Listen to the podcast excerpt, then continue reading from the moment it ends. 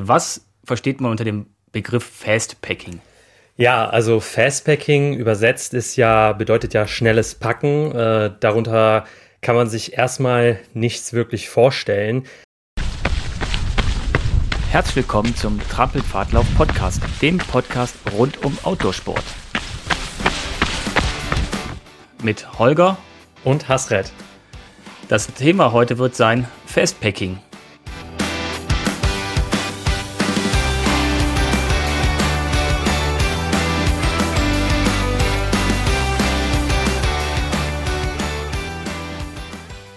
Genau, wir wollen einmal äh, darüber sprechen und ähm, mal erläutern, was das überhaupt ist und äh, was man alles dafür braucht und wo man das machen kann und wie und warum man das machen sollte. Und da, diese Fragen wollen wir heute mal äh, angehen und euch das mal vorstellen. Dann lass uns auch direkt loslegen, Hasred. Was versteht man unter dem Begriff Fastpacking? Ja, also Fastpacking übersetzt ist ja, bedeutet ja schnelles Packen. Äh, darunter kann man sich erstmal nichts wirklich vorstellen. Aber ähm, Fastpacking an sich ähm, ist äh, eine Mischung aus äh, Laufen, Wandern und äh, aus einer Kombination ultra leichtem Backpacking. Und äh, genau, und das alles äh, vereint quasi und ähm, man zieht quasi äh, mit einem etwas größeren äh, Laufrucksack los in die Natur äh, und ist dann, sag ich mal, zwei bis drei Tage unterwegs, hat alles, was man braucht, auf dem Rücken, sehr, sehr minimalistisch und ähm, ja, schläft entweder draußen oder in der Unterkunft und äh, ja, man ist die ganze Zeit eigentlich auf dem Trail und das ist so, ja, in Kurzfassung Fastpacking ähm, als Definition oder auch als persönliche Sicht. Ja, ja, würde ich so unterstreichen. Also ist das äh das schnelle Wandern oder die Mischung aus Wandern und, und Laufen. Was mich auch daran so ein bisschen fasziniert. Man ist so ein bisschen entschleunigt, aber trotzdem schafft man an einem Tag wesentlich mehr Strecke, Kilometer wie beim Wandern, hat aber dann nicht so viel äh, äh, Energie verbraucht, wie wenn man jetzt einen, einen, Ultralauf macht. Man könnte auch sagen, man läuft jetzt einfach diese Strecke mhm. durch. Aber dann ist es auch immer ist es dann mir wieder zu, zu schnell. Ne? Also, man, also ich bekomme halt mehr von der Umgebung mit, wenn ich äh, dieses Fastpacking mache, also das schnelle Wandern. Genau, also das, äh, das ist genau auch meine äh, Sicht, ähm, beziehungsweise das, was ich so auf den Touren äh, bis jetzt so erlebt habe, ähm, dass man einfach äh, ja wesentlich mehr erlebt, mehr fokussiert ist auf die Umgebung statt auf die äh, sportliche Leistung. Also es geht nicht darum, äh, es die Strecke in irgendeiner Zeit zu schaffen. Man ist halt, wie du schon gesagt hast, äh, wesentlich schneller, als wenn man äh, das normal abwandert. Und deswegen kann man auch äh, so einen Fernwanderweg dann in sehr kurzer Zeit einfach bewältigen. Ja, ja, genau. Ähm, da spielt jetzt natürlich ein riesengroßes äh, Thema rein. Ich bin etwas schneller unterwegs, das heißt, ich möchte auch weniger oder leichtere Ausrüstung haben. Dieses ganz große Thema Ausrüstung, lass uns doch mal darauf kommen. Mhm, ja. Fangen wir doch einfach mal ganz klassisch an. Was ziehst du bei einer Fastpacking-Tour an? Ja, ähm, ich bin natürlich in Laufklamotten unterwegs, ne? Ähm, hab ganz normal wie bei jedem langen Lauf oder bei jedem Lauf meine Laufklamotten an, Trailschuhe auf jeden Fall, weil man ist äh, ja auf äh, Single Trails unterwegs oder auf äh, rutschigem Gelände und äh, da muss äh, der Schuh natürlich auch äh, gutes Profil haben und bequem sein vor allem, weil man auch lange auf den Beinen ist. Und äh, ich habe ein ähm, auch äh, einen Schlafsack dabei. Ich äh, habe meistens auch äh, ein Zelt dabei oder einen Biwaksack und äh, einen Kocher, was zu essen, ähm, paar Drogeriesachen wie beispielsweise ja ähm, Zahnpasta und eine kleine Zahnbürste, also ein paar Hygieneartikel einfach und ähm, ja, und ein bisschen Wechselkleidung, also alles sehr, sehr kompakt und sehr minimalistisch und ähm, ja, Essenstechnisch eher so Outdoor-Gerichte äh, und viele Snacks äh, während dem Laufen, also wie beispielsweise ein paar Gels, ein paar Riegel und ähm, Datteln und so weiter, äh, also so Trockenfrüchte und ähm, genau. Ja, habe ich was vergessen oder mhm. nee, was hast sagen, du so mit? Ja, das, das passt äh, ziemlich gut. Ähm, ja, es kommt natürlich extrem darauf an, äh, wie ist das Wetter. Ne? Klar, wenn ich jetzt ja. weiß, dieses Wochenende, wo ich losziehe, Ähm, die Fastpacking-Touren, die ich bisher gemacht habe, waren alle im Mittelgebirge. Das heißt, man kann ja schon das Wetter fürs ganze Wochenende äh, vorhersehen. Ja, und ähm, hat halt nicht so die Wetterkapriolen zu erwarten wie in einem Gebirge, wo man sich auf was anderes einstellen muss. Deswegen weiß ich, okay, es wird regnerisch, also hast du vielleicht eine andere Wechselkleidung mehr dabei. Ist es durchgehend sonnig, habe ich eher genau weniger, weniger dabei. Aber das stimmt schon, dass, ähm, also entweder ziehe ich los mit Zelt oder mit einem Biwak. Ähm, der Unterschied bei mir ist einfach nur, ist das ganze Wochenende gut vorhergesagt, von, von den Temperaturen her, jetzt nicht unbedingt vom Regen. Dann ziehe ich mit dem Biwak los, dann habe ich nämlich nur meinen Schlafsack und den leichten kleinen Biwaksack und eine Matte. Ist das Wetter unbeständiger oder gerade im Frühjahr noch relativ kalt, dann ziehe ich doch lieber mit einem Zelt los. Also ja, genau. Das ist auf jeden Fall äh, bei mir auch so, dass äh, man natürlich auf das Wetter guckt und wetterspezifisch dann entscheidet, okay, äh, was man halt mitnimmt, ob man je nachdem mehr mitnimmt oder weniger und äh, auch einen dünneren oder dickeren Schlafsack, weil äh, das ist ja auch alles Gewicht und da kommt es wirklich tatsächlich auf jedes Gramm an ähm, und deswegen reden wir auch, beziehungsweise habe ich auch äh, über das Ultralight äh, ja, Backpacking geredet, sozusagen bei der Definition von Fastpacking. Ähm, man ist mit leichten Sachen unterwegs, man kann nicht die schwierigsten Sachen äh, oder die Sachen nehmen, die sehr viel wiegen, ähm, weil man da dann sozusagen auch behindert ist beim Laufen. Ähm, jedes Gramm mehr äh, mhm. spürt man auf jeden Fall nach hinten raus. Ja, äh, ja. ja und dann, da, da, reden wir natürlich auch direkt wieder um, geht es natürlich auch direkt wieder ums Geld. Weil es ganz klar ist, wenn ich ein äh, preiswertes Zelt zum Beispiel nehme, äh, ist das meistens vom Packmaß her und vom Gewicht her wesentlich größer. Wenn ich ein leichtes, kleines Zelt haben will, so wie wir es getestet haben, ähm, werden wir auch nochmal verlinken in den Show Notes, dann reden wir direkt über, über höhere Summen. Ne? Das äh, muss man sich auch erstmal überlegen. Braucht man das Zelt? Will man jetzt nur einmal Fastpacking ausprobieren? Oder ist das was, was man äh, öfters nutzt? Weil wenn ich mir ein Zelt für 600, 700 Euro zulege, dann äh, muss ich schon wissen, ob ich das öfters machen möchte.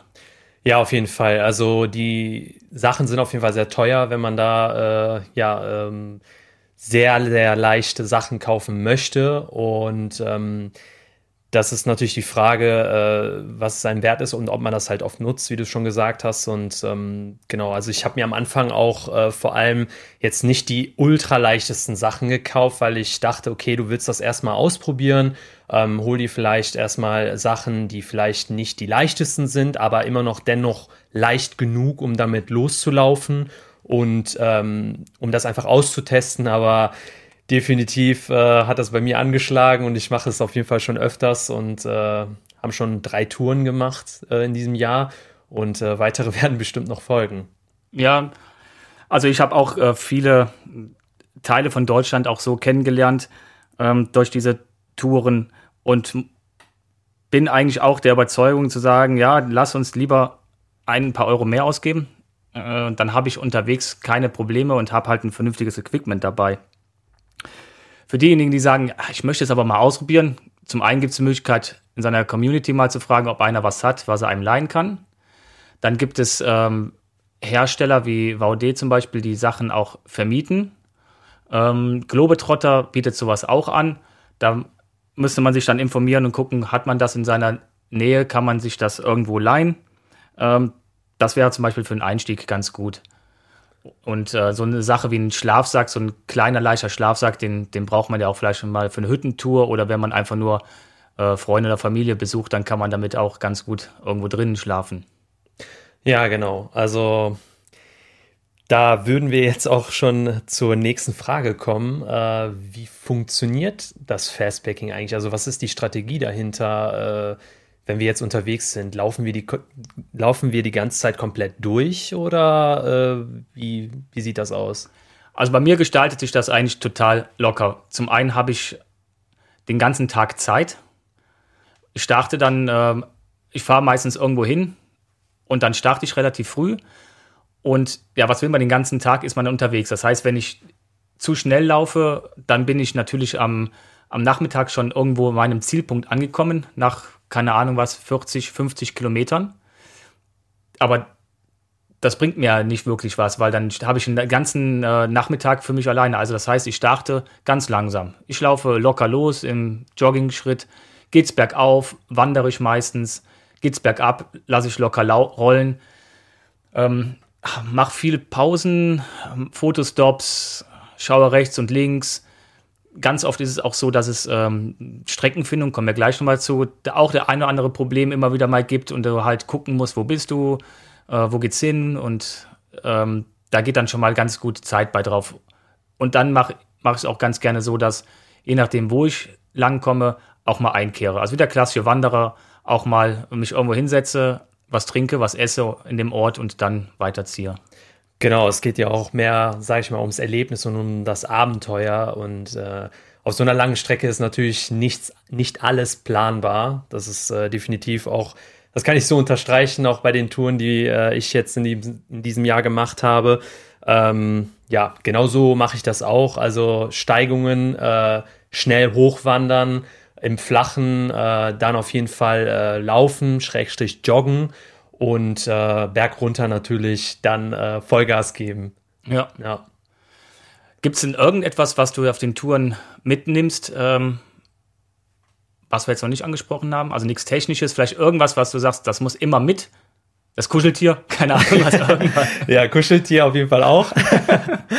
ähm, nee, ähm, Wasser, ein Wasserfilter tatsächlich. Ähm, bei der ersten Tour hatten, hatten wir damals ähm, mit, äh, dem, mit meinem guten Freund Carsten zusammen keinen Wasserfilter dabei und äh, da sind wir ganz, ganz schnell leer gegangen und wenn man kein Wasser hat, das ist wirklich die, eine der größten Herausforderungen bei so einer langen Tour, ähm, Wasser zu finden. Mhm. Also wa natürliche Wasserquellen kann man sich ja äh, oft dran bedienen, wenn da in der Nähe keine Landwirtschaft oder so ist oder ähm, Nutztiere oder so.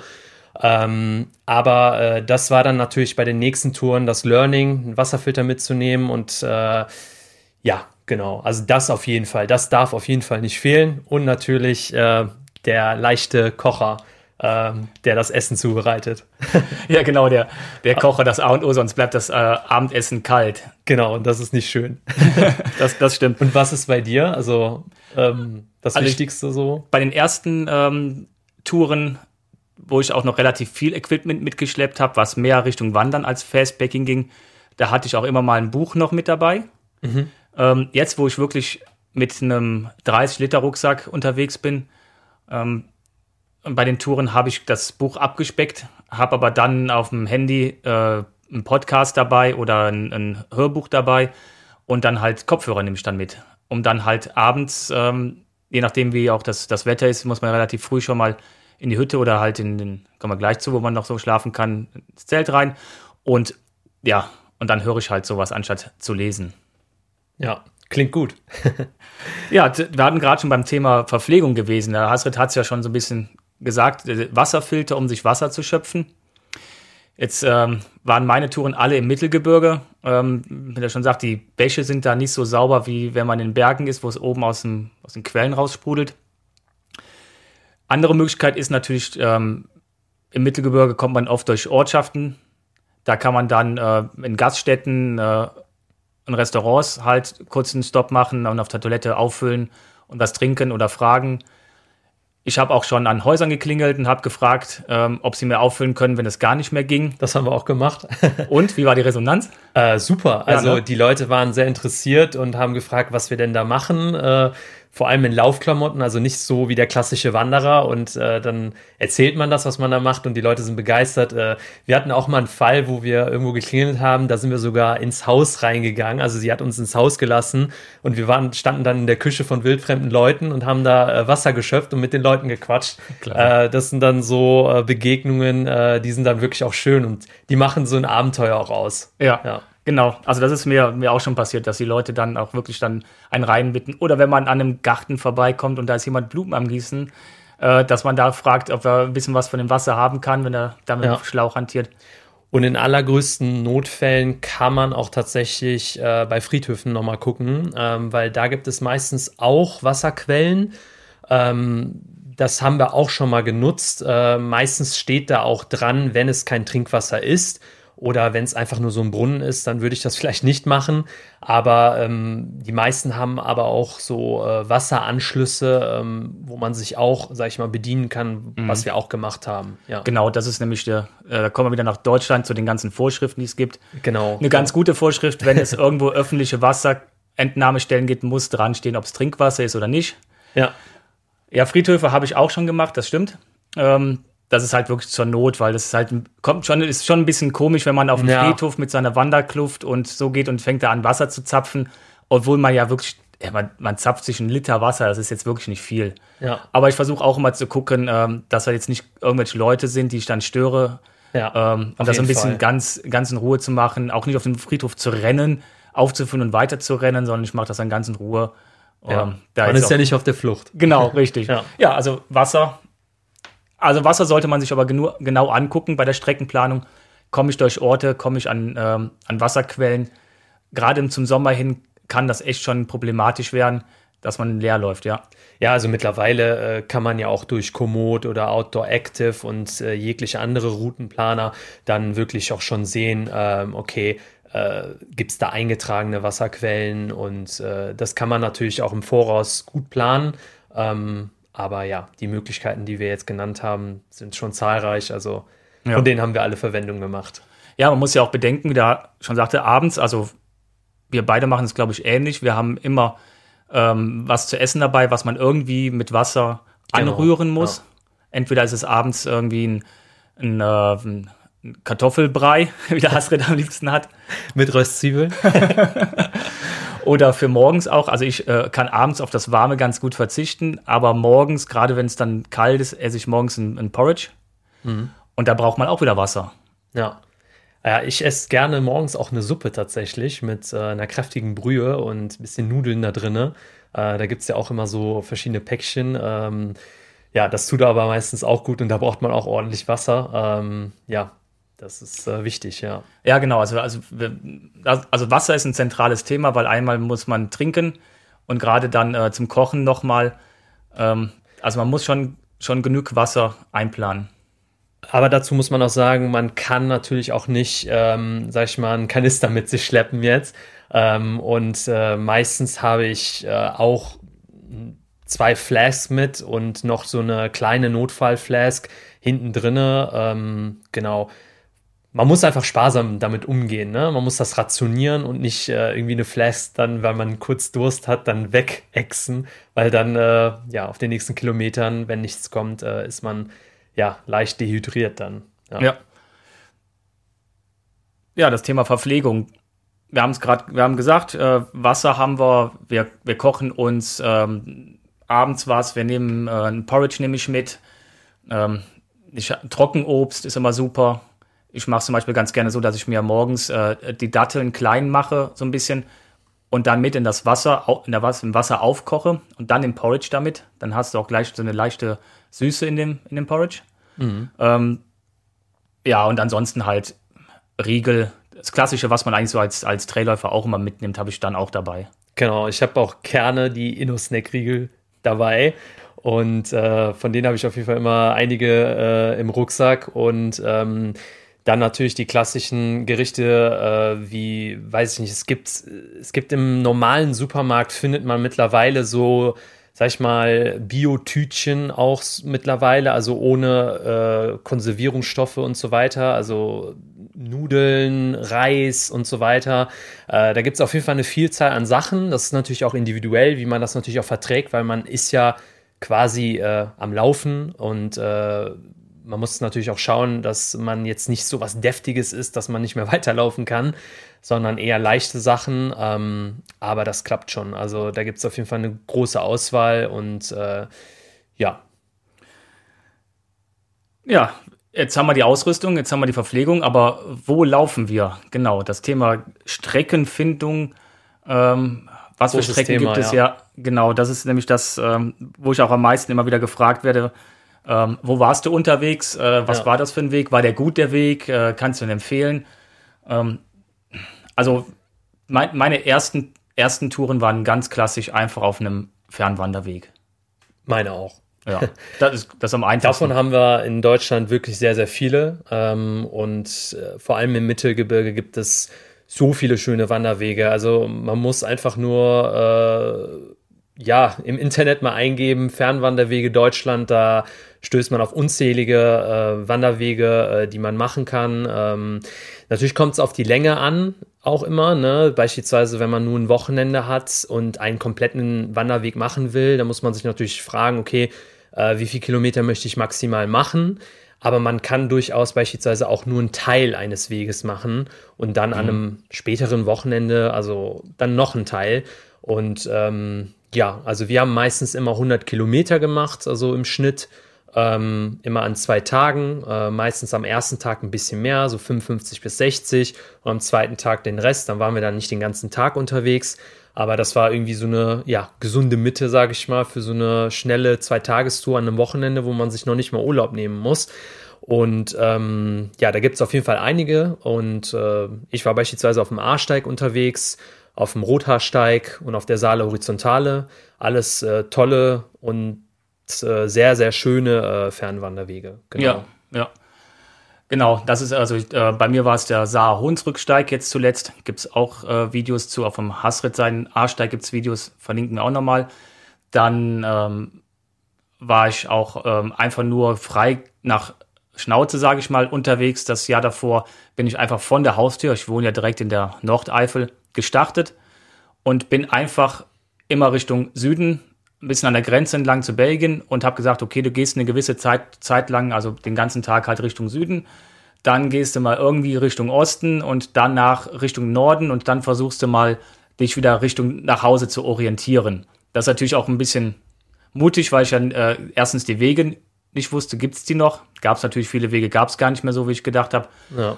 Und ähm, man läuft die eine oder andere Sackgasse rein. Also das ist dann und macht mehr Kilometer. Also da sollte man schon auf dem Trainingsniveau sein, dazu sagen, ich kann auch mal locker äh, 10, 15 Kilometer mehr laufen, als eigentlich geplant ist. Und auch zeitlich sollte man sich da keinen Druck machen, sondern eher sagen, okay, ich habe halt ein paar Stunden oder vielleicht sogar einen Tag länger Zeit, um das halt zu genießen und nicht Panik zu verfallen.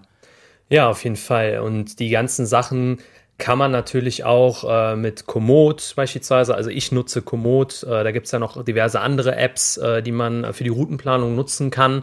Ähm, aber meistens la lade ich mir dann die GPX-Datei von äh, den offiziellen Wanderwegen dann von der Seite dann runter. Äh, die gibt es meistens kostenlos da zu haben oder mhm. man findet die irgendwo im Netz.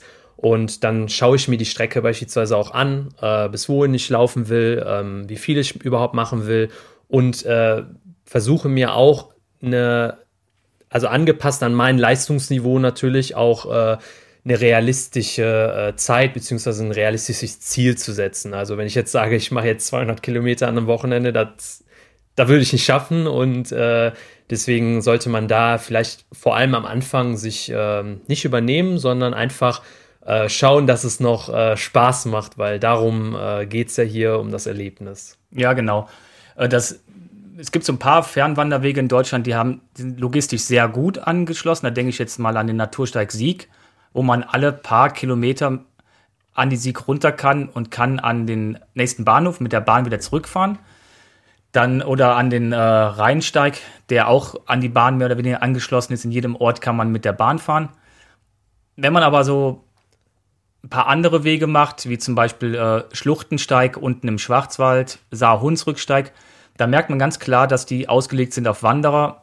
Ähm, dann kann es schon mal sein, dadurch, dass wir zwei oder drei Etappen auf einmal laufen, dass es dann kein Zurück richtig gibt. Also was, äh, wo man genau gucken muss und planen muss, ist, wie komme ich von gewissen Endpunkten wieder zu meinem Startpunkt zurück. Das ist eigentlich so in der Planung das Schwierigste. Also sich einen Weg suchen und dann zu gucken, wie komme ich zum Start, fahre ich mit dem öffentlichen Nahverkehr oder Auto hin und wie komme ich dann von meinem Ziel wieder zurück. Ja, weil die meisten Wanderwege gehen ja von A nach B. Also es gibt sehr wenige, äh, die, sag ich mal, ein Rundkurs sind. Das ist natürlich perfekt. Ne? Da kommt man am Ausgangspunkt wieder raus. Ähm, ich war jetzt immer zu zweit und auch einmal zu dritt unterwegs. Ähm, bei dem einen Mal war es ein Rundkurs, da war es relativ einfach. Und bei den anderen Malen war es halt von A nach B. Da haben wir natürlich ein Auto dann äh, am Start äh, geparkt und ein Auto am Ziel. Und dann sind wir wieder vom Ziel zum Start und sind da losgelaufen und mussten dann quasi nur noch äh, zum Ziel laufen, damit wir wieder zurückfahren können. Also das funktioniert natürlich auch, wenn man das zu zweit macht, mit einem Freund, mit der Partnerin oder mit dem Partner. Und ähm, genau. Ja, was äh, auch mal ganz schön ist, das äh, habe ich auch schon gemacht. Ich habe, wenn ich allein unterwegs bin, mein Auto an Zielpunkt gestellt und bin dann mit dem Nahverkehr, entweder mit der Bahn oder mit Bus und Bahn, äh, zu meinem Startpunkt gefahren. Das heißt, ich bin aufs Auto zugelaufen. Das heißt, egal wie spät ich irgendwie dran war, nach hinten raus ähm, oder wie ich zeitlich bin, bin ich total flexibel. Weil ob ich da jetzt um 3 Uhr wieder am Auto bin oder um äh, abends um 6 oder abends um 8, das ist egal. Ich muss auf keinen Nahverkehr Rücksicht nehmen.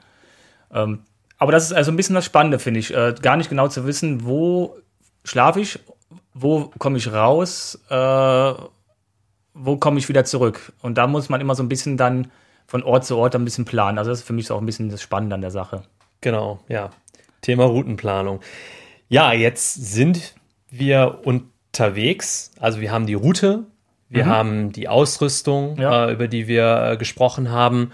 Ähm, wir wissen, was Fastbacking ist und äh, wie das auch funktioniert und haben jetzt eine Strecke und sind unterwegs. Äh, was äh, sind denn da dann die Herausforderungen, die auf uns warten? Wir hatten ja gesagt, äh, Thema Wasser, Thema Verpflegung haben wir auch schon drüber gesprochen. Ähm, mhm. dass wir das alles dabei haben, etc. Und Notfälle wäre noch ein Thema. Genau. Aber das ja. ist so generell, das, das macht er ja genauso beim Laufen auch. Äh, was ist, wenn? Darüber genau. nachzudenken. Äh, also zum einen Handy, zum, zum anderen ein, ein Erste-Hilfe-Set mitzunehmen. Das habe hab ich auch immer mit dabei. Ja.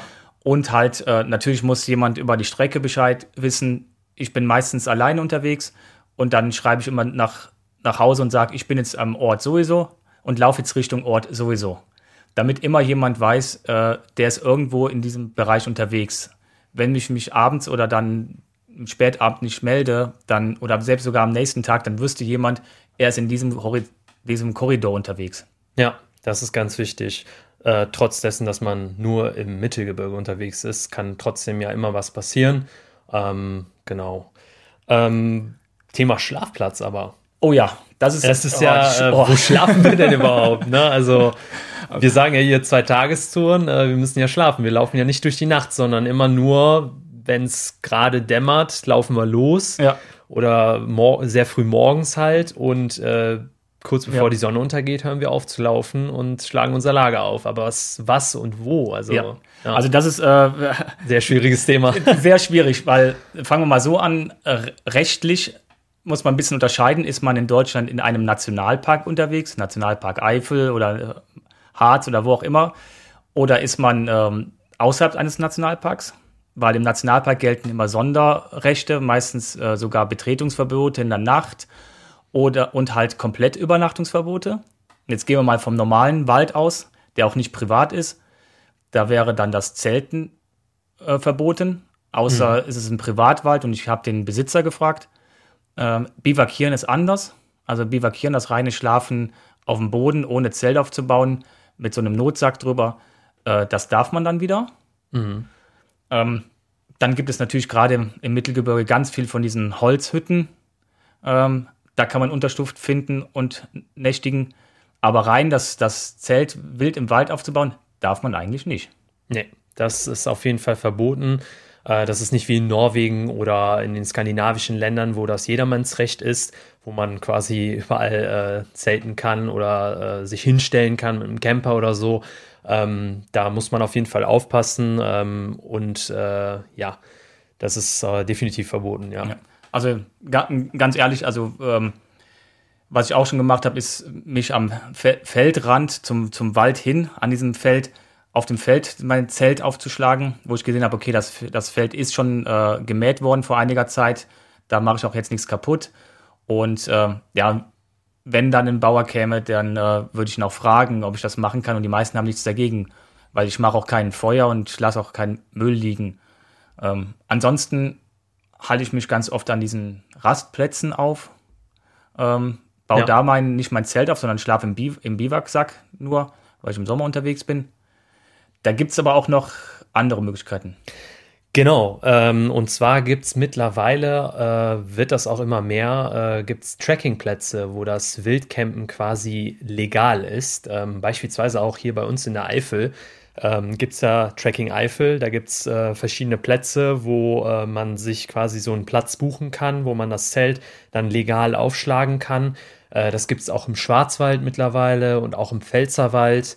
Und ähm, ja, äh, da ist das dann erlaubt. Das sind ausgewiesene Plätze, die man buchen kann.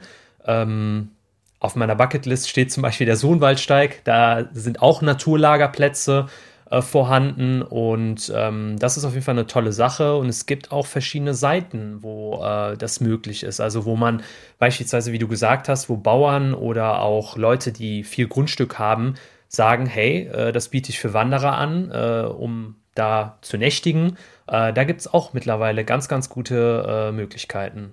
Ja, genau, die bringen wir ein paar Links mit rein in die Show Notes, dass ihr euch mal durchklicken könnt. Bei diesen Trekkingplätzen, also Trekking Eifel oder Trekking Pfalz, muss man relativ früh buchen. Ja. Das, das dann dazu gesagt, dann muss man halt planen, dann muss man auch an diesem Wochenende losziehen. Kosten im Schnitt so 10 Euro pro Nacht. Ähm, aber wie gesagt, da sollte man früh dran sein. Ja, so kommen wir auch zum Ende von unserer Podcast-Folge rund ums Fastpacking. Genau, schön, dass ihr dabei wart und zugehört habt und äh, seid auf jeden Fall gespannt auf die nächste Folge. Falls ihr noch Fragen habt zum Thema Fastpacking, dann schreibt uns gerne.